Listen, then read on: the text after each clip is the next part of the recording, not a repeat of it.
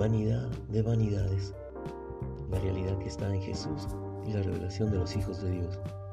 Lectura bíblica de Eclesiastés 1.2.11, Eclesiastés 14.2.17, 22.3.11, 12.8, Salmo 39.4 al 6, Efesios 4.17, Juan 5.20, Romanos 8.19, 22. Vanidad de vanidades, todo es vanidad.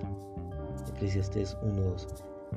En Eclesiastés 1.2.11 vemos que el tema de este libro es vanidad de vanidades. El pensamiento central de Eclesiastés es la vanidad de vanidades de la vida que el hombre está alejado de Dios y lleva debajo del sol.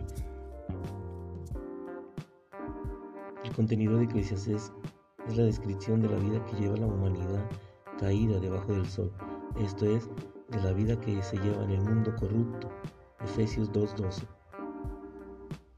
Las enseñanzas de Salomón en Eclesiastés muestran que la vida humana en el mundo corrupto es vanidad, es correr, es correr tras el viento.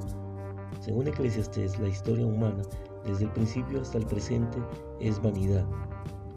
Sin importar cuán bueno, excelente, asombroso y maravilloso pueda ser algo, siempre y cuando pertenezca a la vieja creación, forma parte de la vanidad de vanidades que hay debajo del sol.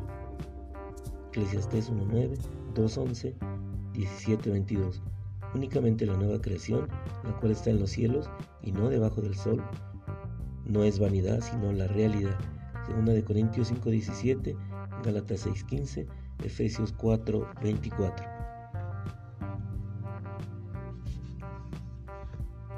Eclesiastes 1:1, vanidad de vanidades, dice el predicador, vanidad de vanidades, todo es vanidad. Lo que fue, eso será y lo que ha sido hecho, eso se hará. Nada hay nuevo debajo del sol. He visto todas las obras que se hacen debajo del sol, y he aquí, todo ello es vanidad y correr tras el viento.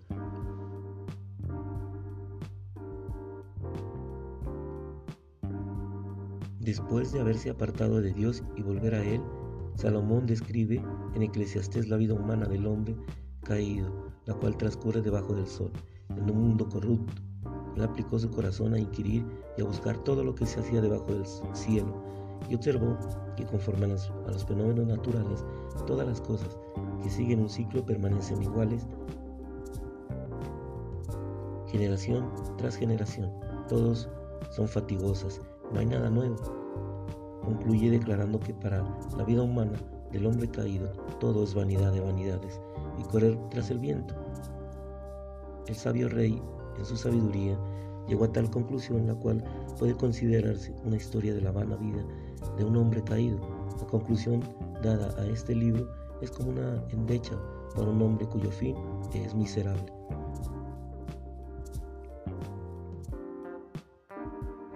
Según Eclesiastés, la historia humana desde el principio hasta el presente día es vanidad. La palabra de Pablo al respecto en Romanos 8, 20, 21 corresponde a Eclesiastés. Hoy la gente no, es, no está viviendo, en realidad está muriendo. Nacimos para morir, es decir, que empezamos a morir desde el día de nuestro nacimiento. Así vemos que la vida humana debajo del sol es vanidad de vanidades. Salomón poseía una sabiduría sin par, una posición suprema, riquezas insuperables, centenares de esposas y concubinas, y se entregó a la consuficiencia hasta un nivel sin precedentes todas las experiencias positivas y negativas de la vida humana debajo del sol lo dejaron impresionado y ocupado con la idea central de este libro, es decir, la vanidad de vanidades de la vida humana debajo del sol. Cuando uno se aparta de Dios, empieza a vivir en esta realidad, realidad de la vanidad. Dios creó al hombre con el propósito más elevado y noble, es decir, lo creó para que le expresara como semejanza de él en su vida, su naturaleza y en su expresión. Pero Satanás el diablo, el enemigo de Dios, intervino y se inyectó como pecado en el hombre que Dios había creado para su propósito. Por causa de, este, de esta caída del hombre, el hombre y todas las cosas creadas que Dios le había encomendado al dominio del hombre fueron introducidos en la esclavitud de corrupción y sujetas a vanidad. Romanos 8:20, 21. De esta manera, la vida humana en el mundo corrupto también vino a ser vanidad al correr tras el viento. El escritor Salomón lo comprendió ampliamente y lo recalcó constantemente en su descripción. No obstante, no se desanimó por ello. Antes bien, nos enseñó que hay una manera de salir de esta vanidad, a saber que el hombre se vuelva a Dios y lo tome como su todo, como su redención, como su vida, como su riqueza, como su disfrute, placer y satisfacción, a fin de que el hombre vuelva a ser usado por Dios para cumplir el propósito original que Dios tenía con respecto al hombre, con miras a realizar su economía eterna. Eclesiastes 12, 13, 14. El libro de Proverbios gira en torno a la verdadera sabiduría y Eclesiastés el verdadero significado de la vida humana debajo del sol, la cual es vanidad de vanidades al correr tras el viento. El cantar de los cantares es la satisfacción de satisfacciones. Sin Cristo no hay satisfacción en todo el universo. El Cristo único, la corporificación de Dios, es la única satisfacción, no solamente para el hombre, sino para todo el universo, el cual fue sujeto a vanidad. Romanos 8:20. El hecho de que la creación esté ahora sujetada a vanidad significa que debajo del sol todo es vanidad.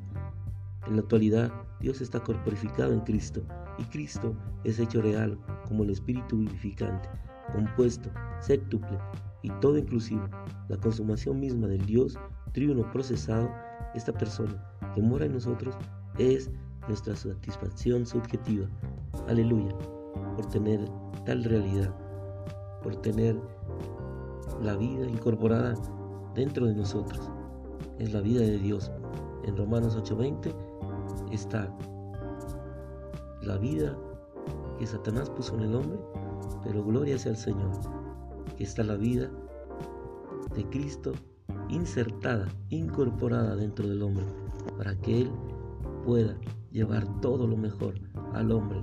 Cuando le aspiramos, cuando le comemos, somos lo que comemos y somos lo que impartimos, que es el Señor. Amén.